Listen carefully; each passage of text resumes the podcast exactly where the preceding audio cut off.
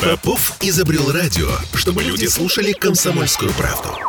Я слушаю радио «Комсомольская правда». И тебе рекомендую. Картина недели. Красная линия в начале этого часа. Эм, Все понимают термин «красная линия». Ни- Никому не нужно объяснять, что это такое. Ну, я думаю, что уже да. Красные линии уже все стерлись. А их Это вы рисуют- так думаете? Их перерисовывают, находят новое место, и э, на этой неделе эта красная линия прошла прям- вот прям через Кремль. Я Дмитрий Делинский. Я Ольга Маркина. Ректор гуманитарного университета профсоюзов Александр Записовский. Вместе с нами Александр Сергеевич. Добрый день. Добрый день. Значит, украинские беспилотники атаковали Кремль на этой неделе. Рельсовая война на западной границе с Украиной, э, подрывы линий электропередач в Ленобласти, э, нефтехранилища, горящие в Крыму и на Кубани. Все это происходит вот прямо сейчас, в том мире, в котором мы с вами живем. Дмитрий Медведев, бывший президент страны, э, замглавы Совета Безопасности, считает, что все, уже не осталось никаких вариантов, кроме физического устранения господина Зеленского. Да, слышали про такое. Ну, мне лично не хотелось бы обсуждать э, устранение Зеленского. Я бы обратил бы внимание на то, что мы вот эти все разрозненные события должны, ну, может быть, должны не то слово, для нас имеет смысл, ну, внутри какой-то в рамках общей картины воспринимать. Потому что, с одной стороны, наше внимание все время приковывают СМИ э, вот ко всяким таким событиям, которые, может быть, внешне эффектные, но по большому счету они мало чего стоят. Ну, вот дрон там какой-то сбили где-то. Подождите, где-то и на Красной площади Да. это, э, как говорят в Одессе, две большие Две разницы. большие разницы, говорят, да. Ну, вот то, что на Красной площади наполняет определенным символизмом. Но это не означает, что на самом деле это самое главное, что происходит сегодня в конфликте России и Украины, в глобальном конфликте и так далее. На днях я тут смотрел очередные драки, которые были устроены в Турции украинцами. Надо сказать, что украинцы, конечно, очень скверно выглядят. Ну, как такой дикий народ.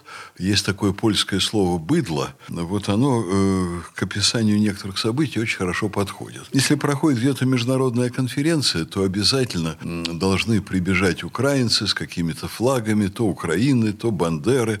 Ну, разницы мало, мы уже это все, что то, что другое, воспринимаем достаточно скверно. Они должны обязательно, вот эти украинцы, встать за спиной у нашего спикера, обязательно хамить, э, драться. Вот только что показали драки в Турции А, на Александр, дипломатическом форуме. Записовский имеет в виду конференцию, э, которая проходила в Турции под эгидой турецкого парламента. То есть это было, ну, как бы вполне ничего себе официальное Это серьезное дипломатическое мероприятие международного органа, очень крупного, призванного решать определенные задачи. Но вот куда украинцы не попадают, они дебоширят, они хамят. Ну, это люди, которые, конечно, уж если там красные линии употреблять такой термин, но это люди за красными линиями бескультурия находятся. Смотреть на это омерзительно. Но все же надо понимать, что есть некая общая картина. А общая картина складывается из того, что вот есть события, которые по динамике, нам кажется, происходят очень медленно. А если иметь в виду историческую перспективу, то они происходят необычайно быстро. Вот сейчас очень быстро происходит то, о чем говорил э, Владимир Владимирович, по-моему, в 2007 году в Мюнхене. Это утрата Соединенными Штатами монополии на руководство, скажем так, мировой политикой, э, крушение однополярного мира. При этом Запад сплочен э, достаточно давно, потому что, ну, посмотрите, сколько лет НАТО, например, сколько лет Евросоюзу. Э, практически после Второй мировой войны Соединенные Штаты с Великобританией очень активно выстраивали свою систему контроля над Западом с тем, чтобы вот с этой системой решать э, вопросы по всему миру, где-то военным путем, где-то дипломатическим, где-то переворотами. Но они создали огромную инфраструктуру. И вот сейчас эта история очень быстро рушится вся. При этом у этого обрушения два контура. Вот я еще раз скажу, что ведь наше внимание привлекают в первую очередь вот эти скандалы с украинскими флагами, с вот этими дронами, с драками безобразными. А вы это все объединяете? А на самом деле это некие мелкие штрихи которые формируют информационный фон. Вот такие точки, точки, точки, они привлекают внимание, они очень яркие.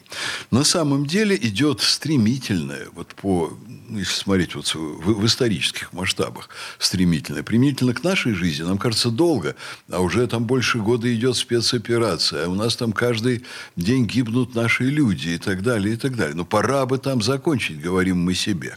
Но есть люди у нас, которые понимают ситуацию значительно лучше и понимают, что происходит. Но это точно. Конечно. Западный мир сейчас разрушается. Я уже не говорю о том, что ну вот, практически чуть ли не каждый день мне удается побеседовать с нашими людьми на Западе. Это дипломаты, это люди туда уехавшие это люди культуры, науки и так далее, которые находятся там. И там нарастают негативные явления в обществе. В Германии с ненавистью уже основная масса населения относится к этой компании, там Шольц, там Бербак и так далее. Во Франции происходят очень серьезные катаклизмы. Пока что истеблишмент проамериканский все это контролирует. Но подвижки идут, идут очень серьезные. А поскольку реальные проблемы Запада, людей, народа, населения, явления не решаются, это все накапливается. И это все для американского владычества резко отрицательный баланс. То есть те, с кем вы общаетесь, обвиняют э, в этом все-таки Соединенные Штаты, а не Россию. Я имею в виду в том, дело что в происходит. Том, дело в том, да, что а, некоторое время все молчали. Вот, например, особенно немцы. Немцы такие, они дисциплинированные люди. И если вы заметите, там, э, когда выходят на митинги сотни тысяч человек, они, э, в общем, антироссийскую тематику или пророссийскую тематику, они вообще отодвигают в сторону. Они говорят, а у нас рост цен, а вы не справляетесь с управлением, а вы разгоняете инфляцию. Вот это та критика, которая допустима по закону. Потому что там, если вы начинаете вдруг говорить в пользу сотрудничества с Россией, э, про то, что Россия там права в отношениях с Украиной и Западом, ваш путь в тюрьму. Поэтому... Равно как и у нас, если мы говорим... Дима, если можно все-таки. да. Вот. Э, то, что у нас, это абсолютно правильно, и, на мой взгляд, еще жестче. Но если можно, давайте мы все-таки сфокусируемся вот на тех событиях, о которых мы говорим. Вот на Западе быстро достаточно меняется ситуация вот в пользу, понимаете, ну вот иной политики, которую должны, обязаны проводить власти стран НАТО, Запада. Вот на первый взгляд посмотришь, вот не в нашу пользу. События в Финляндии, там Зеленский ездит, разговаривает там с главами северных стран. Но идут очень неприятные для наших врагов очень неприятные процессы. Они идут, в общем, в нашу сторону и в пользу, конечно, изменения мировой ситуации к лучшему. Но есть еще не западный мир, который больше 80% составляет. Там идет очень быстро процесс антиамериканской консолидации. От Америки отвернулись их самые верные друзья, ну, кто был верными друзьями, там арабские страны в первую очередь. Вдруг происходит нормализация отношений, ведь что делал делал Запад, и особенно в этом была огромная роль Великобритании. Они ссорили страны, ну, мы их условно называем третьего мира, между собой. Понимаете? Там арабы, там иранцы и, и так далее. Там вот были противоречия, которые специально Западом раздувались, чтобы стравить там вот эти страны. И потом поиграть, сделать поставки оружия, кого-то поддержать, в чью-то пользу выступить. Вот сейчас возможности для этого у Соединенных Штатов стремительно падают. Это процесс не одномоментный. Вот нам очень интересно посмотреть, что происходит с Китаем. Китай занимает там российскую позицию, позицию, пророссийскую позицию, поддерживает Россию, и вдруг в, нек- в некоторых важных точках, к нашему удивлению, делает как бы шаги назад. Вот совсем недавно э, назвали нашу спецоперацию агрессией в одном из документов ООН, который поддержал Китай и еще поддержал ряд стран, между прочим. А, Казахстан, Казахстан и Армения, Да, Казахстан, да. Ну, Армения, Армения понятно почему. Да. Потому что Армения пытается уплыть на Запад. Как Нет, только... потому что мы в свое время кинули Армению, вот и, пожалуйста, собственно, Олечка, мы получили. я не представляю себе, Хорошо. про какую ситуацию вы могли бы сказать, кинули а, Армению. Последняя Карабахская война, Александр Сергеевич. Да, последняя Карабахская Когда Армения война. обращалось и просило у нас помощи. Да, просила помощи, не имела никакого права на нее рассчитывать, и в это время уже проводила ярко выраженную антироссийскую политику. Поэтому не надо тут свалить с больной головы на здоровую. Мы все знаем, что из себя представляет господин Пашинян, чей он агент и какую политику он проводит. И слава богу, что Россия не втравилась в конфликт с Азербайджаном. Потому что Россия э, держит исключительно проазербайджанскую политику. Нет, это совершенно не так. Она не держит проазербайджанскую ну, политику. Россия руководствуется правилами, своими компетенциями в международных организациях. Заметьте, э, значит, Азербайджан – не переходит те линии, которые очерчены вот как линии нашей защиты. Официально, по закону. Именно поэтому и не переходит. Да, почему поэтому? Потому что Россия имеет четкую проазербайджанскую Нет. позицию. Россия действует в рамках своих компетенций по тем союзам, которые есть с Арменией. Иначе уже Армении бы не существовало. Это надо понимать. Огромный сейчас перевес военно-экономический на стороне Азербайджана. За спиной Азербайджана Турция. Вот. А может быть вполне, если бы Турция, э, Армения не проводила антироссийскую политику, если бы они не содержали у себя посольство американское больше двух тысяч человек, ничего себе, дипломаты и так далее, я тоже в это не буду сейчас углубляться, Россия бы и настойчиво искала какие-то пути занять более проармянскую позицию. А сейчас они заняли позицию формально безупречную, никого не сдали, никого не подвели. Вот во что могли, во что вмешались, куда могли, туда миротворцев послали. Вот, и при этом не очень сильно перенапрягались. Вот в этом я бы согласился. Да, в этом месте мы вынуждены прерваться. Я просто напомню, что Армения проголосовала за резолюцию, осуждающую Россию на Генассамблее Организации Объединенных Наций. Прямо сейчас реклама. Вернемся через пару минут. Картина недели. Я слушаю «Комсомольскую правду», потому что «Радио КП» — это корреспонденты в 400 городах России. От Южно-Сахалинска до Калининграда. Я слушаю «Радио КП» и тебе рекомендую. Картина недели. А это мы вернулись в петербургскую студию радио «Комсомольская правда». Я Дмитрий Делинский. Я Ольга Маркина. Ректор гуманитарного университета профсоюзов Александр Записовский в предыдущий четверть часа говорил о том, что на Западе идут неприятные, стремительные процессы. Эм, неприятные в первую очередь для населения западных стран. Коллективно Запада начинает осознавать все последствия того замеса, который устроили в центре Европы Соединенные Штаты. Давайте мы вернемся к тому, какие неприятные процессы мы с вами переживаем, Александр Сергеевич. Мы с вами переживаем только один, по большому счету, неприятный процесс.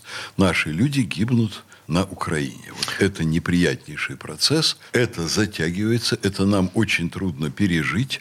Но, еще раз подчеркиваю, консолидация антиамериканская идет в мире. Смотрите, Александр да, Сергеевич, пожалуйста. значит, взрыв на университетской набережной, постоянные обстрелы приграничных районов, эм, взорванная линия электропередач в Ленинградской области, в конце концов, тоже нападение беспилотников на Кремль. Все это уколы мелкие, но неприятные, не смертельные отдельные, но все это происходит каждый день, каждый божий день.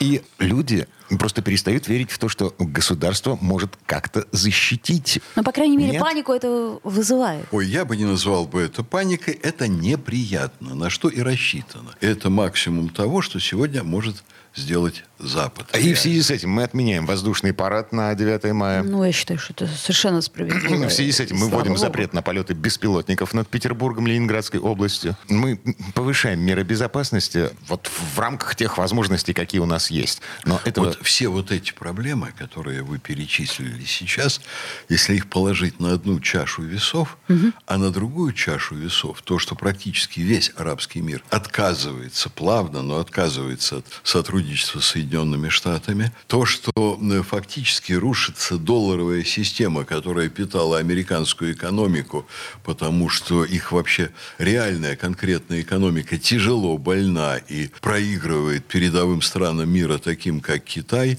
э, значит, консолидация, в которой участвуют Саудовская Аравия и Иран – Вот, понимаете, мы беспилотники замечаем. А то, что происходит между Саудовской Аравией и Ираном, замечают только люди, Почему? которые всерьез изучают международное положение. Безусловно, мы это замечаем. Но то, Нет, тот процесс, очень о котором вы говорите, он, знаете, очень пролонгированный. А то, Конечно. что происходит сейчас, оно как бы, э, как сказать, это Да, конечно. острая стадия. Э, Скажите мне, пожалуйста, а кто из глав государств приедет в Москву на 9 мая в этом А году? никто не приедет. Ну, вообще-то звали кого-то. Я, А, честно говоря, не очень Президент помню. Киргизии Садыр Жапаров, по-моему, и все. А главы эм, того же самого Ирана, например, той же самой Саудовской Аравии, которых мы упоминаем как э, вполне ничего себе врагов наших врагов, соответственно, друзей наших друзей. Вот. Дима, а нам э, что на самом деле больше нужно? Чтобы руководство Саудовской Аравии к нам приехало или чтобы Саудовская Аравия вошла в БРИКС? Вот это события, они какие? Вот одинакового масштаба, по вашему мнению? Или это события разного масштаба? Приезд в Москву на 9 мая очень о многом говорил бы во взаимоотношениях между двумя А странами. зачем об этом говорить, когда куда важнее подготовка к отказу мира от доллара, после чего Соединенные Штаты вообще рухнут? Ну, это опять же таки, вы говорите о достаточно далеком будущем. Конечно. А вот, э, Оля, Аль- любые здания либо строятся на серьезном фундаменте, либо на никаком Хорошо, фундаменте. Александр Сергеевич, ну вот сейчас все говорят об этой красной линии, говорят об этом, ну просто, по-моему, из каждого утюга. А как вот вы видите переход этой красной линии на данный момент времени? То есть э, действительно ли должна какая-то критическая масса накопиться, или это просто бла-бла-бла-бла? Я думаю, что время сейчас работает на пользу России. И В то время, как погибают э, наши бойцы, да? Ну, то есть к я огромному сожалению. Так, а тогда в чем А польза если времени? Олечка, польза в конфигурации мирового пространства. Центров влияния, солидарности. Не могут все страны мира мгновенно порвать Соединенными Штатами и встать рядом с Россией плечом к плечу, и не встанут. А вот отказ от поддержки Соединенных Штатов, отказ от контактов с ними, отказ фактически от финансирования Соединенных Штатов, это вещи в тысячи раз более важные, чем полеты дронов и вся эта прочая вот ерунда. Знаете, вот как есть анекдоты очень много про хирургов, вот, которые имеют дело с прокаженными людьми. Вот отрезать или подождать, пока само отвалится. Вот в нашем случае Запад – это прокаженный конгломерат стран, который будет разрушаться. И вот то, что мы сейчас не заставляем наших солдат бросаться в украинскую мясорубку, а занимать там, ну, в основном, так сказать, стабильные позиции, сводить, насколько можно, к минимуму наши там потери, да, время идет, да, потери есть. Но если бы мы сейчас ринулись на Одессу, на Харьков, на Киев, наши потери были бы в сотни раз больше. Но об этом речь, я так понимаю, Да. слава богу, и не идет. А, возможно, а, прекратились бы атаки беспилотников на приграничные Да. районы Вы России. знаете что? Да черт с ними, с беспилотниками. Это меньшее из зол, который может быть сейчас. Поэтому, а что, что мы вдруг? Ну, то есть это нормально. Атака э, Оля, на Кремль, и, и Оля, как бы мы дальше пошли. Это и, ну, огорчительно. ну, Но никакой особой проблемы России это сегодня не создает. Вот. У нас, кстати, замечу, намного больше реальный валовый э, ВВП, валовый продукт, намного больше, чем подсчитано по западным методикам. Россия оказалась намного более крепкой экономической страной. Я не скажу процветающей, у нас есть свои проблемы. Но у России впереди, пусть большие трудности, но в то же время довольно-таки вот с точки зрения науки современной, яркие, ясные и очень неплохие перспективы. А, Я, да, Да, насчет перспектив. Я не знаю, как у вас, коллеги, но у меня впереди сезон отпусков. Я тут подсчитал. Две недели отпуска на южном побережье обойдутся мне в такую же сумму, как две недели в Турции. Просто поездка на машине в сторону Соловков из Петербурга. Вот просто поездка с остановками в отелях и с билетами вот на тот самый корабль, который везет из, м, с береговой части э, на островную. 150 тысяч рублей. Коллеги, о чем мы говорим? О том, что нам жить становится лучше и веселее? А вы хотите, чтобы вам в военное время жизнь становилась веселее? Ну, подождите, у нас же не военное время, Александр Военное, Сергеевич. У нас военное, э, э, специальная военная операция, которая проходит Да. не на нашей Вы можете территории. называть это специальной военной Ну, операцией, не мы но так- страна напрягается невероятно по созданию вооружения, по отвлечению людей от мирной экономики, по перестройке на военные рельсы и так далее. Чудесно. Вы что Но почему же тогда а, Да. отели и рестораны задрали цены в полтора-два раза по сравнению даже с прошлым сезоном, когда у нас тоже была специальная военная операция? Почему заработать хотят на нас с вами, Дима? Ну что вы наивные вопросы Так задаете? а почему же тогда вы говорите, что Россия очень перспективна экономически и прочее, конечно. прочее? То есть по каким, э, по каким критериям вы это... Олечка, даже военный период дела у нас идут по сравнению с тем же Западом, я уж не говорю про Украину, просто замечательно. Это совершенно очевидно, я сейчас не хочу в это углубляться, но знаете ли, если еще кто-то скажет, что у нас тут плохие дела, я посмотрю на этого человека как на сумасшедшего. А, смотрите на меня как на сумасшедшего. Да. Значит, простая арифметика, элементарная. Моя зарплата за год не выросла ни на копейку. А, мои расходы на Извините, покупку продуктов питания, расходы на организацию отдыха выросли кратно, в разы. Вот, Дима, пострадаете? Так. Так, и терпите. Ничего особенного не происходит. На нищего человека вы совсем не похожи. Что, голодаете? Что, носить нечего? Что, отдохнуть негде? Да что же вы выдуриваетесь-то тут? Я не хочу сказать, как вам не стыдно. Вы очень порядочный человек, вы человек высокой культуры, я вас очень уважаю.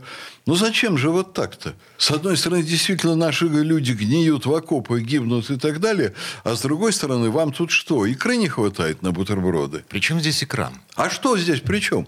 Вы бедствуете, вы голодаете, вы не можете детям фрукты купить. Да в чем дело? Абстраг- У вас есть вообще какие-то основания быть недовольным жизнью? Ну что вы в самом деле? Александр Сергеевич, абстрагируемся от конкретного меня и моих конкретных потребностей. Как Так. вы думаете, Поболе- Поболеем за Васю. сколько у нас бедных в нашей стране? Вот официально бедных по статистике Росстата. Ну скажите, Дима, сколько у нас бедных? 14 миллионов 300 тысяч человек.